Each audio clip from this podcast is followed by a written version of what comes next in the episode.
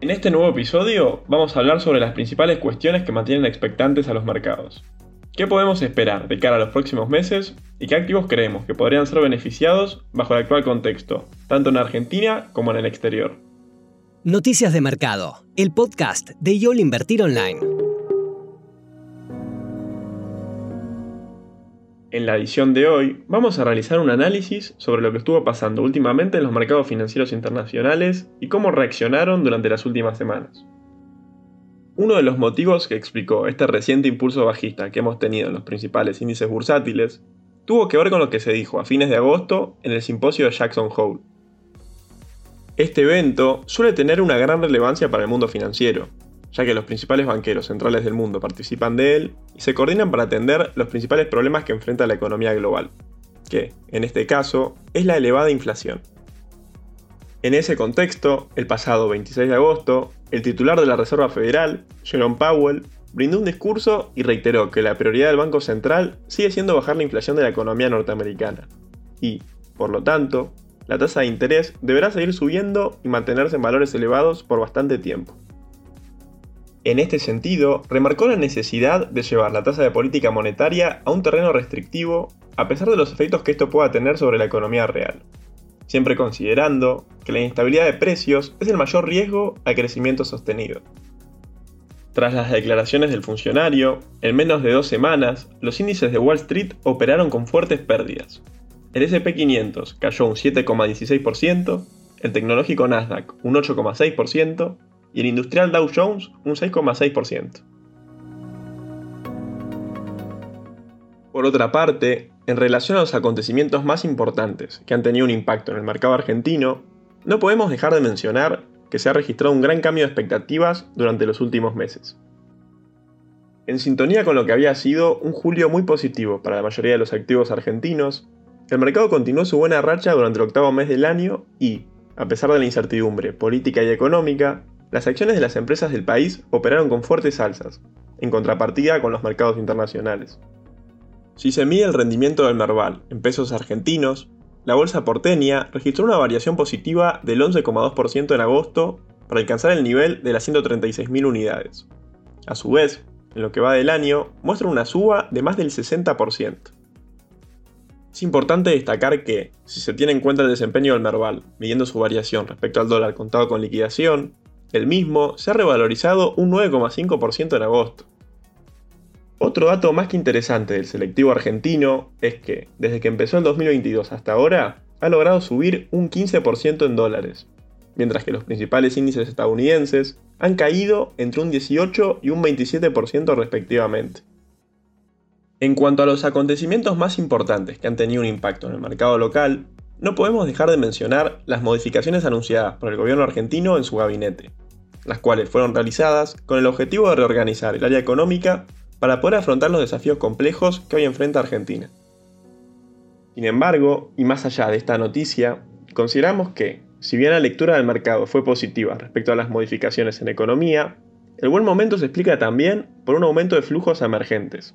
Esto se puede observar en el ETF que replica las empresas de Brasil, el cual registró una suba de casi el 5% en dólares durante el mes de agosto. Ahora bien, luego de comentar las principales cuestiones que han afectado a los mercados en el último mes, ¿qué alternativas de inversión podrían tener un buen desempeño en septiembre? Bajo el actual panorama, tanto para el mercado local como para el internacional, desde el equipo de research de YOL Invertir Online, sugerimos una serie de activos que consideramos que podrían registrar un buen rendimiento en el noveno mes del año. En primer lugar, vamos a mencionar algunos instrumentos con el objetivo de tener un rendimiento que nos brinde cobertura ante la elevada inflación de la economía argentina. Para lo que resta del año, las consultoras económicas ajustaron su previsión en 14 puntos porcentuales, previendo que la inflación del año será del 90,2%. A esta dinámica, se prevé que el 2023 también registre valores elevados, con los próximos 12 meses en un 85,7% y para todo el año en un 78% anual.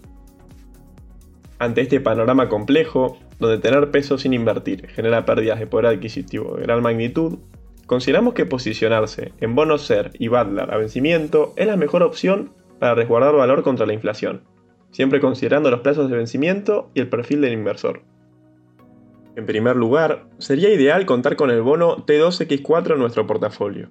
Este instrumento de renta fija ajusta su capital por ser y vence en julio del 2024. Privilegiamos este bono dado el diferencial de tasas que tiene con el bono TX24, que también ajusta su capital por ser, pero que vence a principios de este año. La tira a la fecha es de ser más 7,4% y la estimada se encuentra en 97,8%. Por otro lado, también consideramos como buena alternativa invertir en el bono TB23P, ya que, dado el último aumento de tasas de interés llevado a cabo por el Banco Central, llevando la tasa a 69 puntos, creemos que sería ideal tener exposición a instrumentos que ajusten por Butler. Por otro lado, sugerimos la obligación negociable de Telecom, que tiene vencimiento en agosto de 2025 y ofrece una estructura de pagos interesantes, paga cupones de manera semestral a una tasa anual del 8,5% y paga cuatro amortizaciones de capital anuales a partir del 2023, reduciendo riesgo al no acumular todo el capital al vencimiento. Así, la ON ofrece una TIR del 8,7% en dólares a la fecha, superando a la inflación de Estados Unidos. Por otro lado, en cuanto a los activos de renta variable que consideramos atractivos para este momento, en primer lugar, sugerimos el CDR de Pfizer, en este caso, se trata de una empresa que pertenece al sector de salud de Estados Unidos, uno de los rubros que suelen tener un mejor rendimiento durante un mercado bajista y una economía en desaceleración. Esto se debe, principalmente, a que las compañías farmacéuticas suelen vender productos esenciales, cuya demanda tiende a mantenerse a pesar de que la economía se resienta.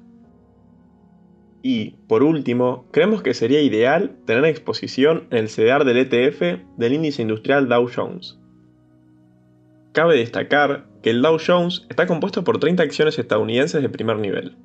Con más de 100 años, es el índice de mercado más antiguo de Estados Unidos y suele ser menos volátil que el SP500 y el Nasdaq. Para los oyentes que quieran saber más alternativas de inversión de cara a los próximos meses, recomendamos que vean los portafolios sugeridos de Argentina y Estados Unidos, que se encuentran disponibles en la página web en la sección de Research. Y así terminamos este tip de inversión de Yon Invertir Online. Recuerden compartir el episodio si les gustó y les sirvió, y sigan atentos en Spotify para no perderse ningún contenido. Nos encontramos el próximo martes. Te esperamos en la próxima edición de Noticias de Mercado, el podcast de YOL Invertir Online. Para más información visita nuestro sitio www.invertironline.com y encontrarnos en nuestras redes sociales.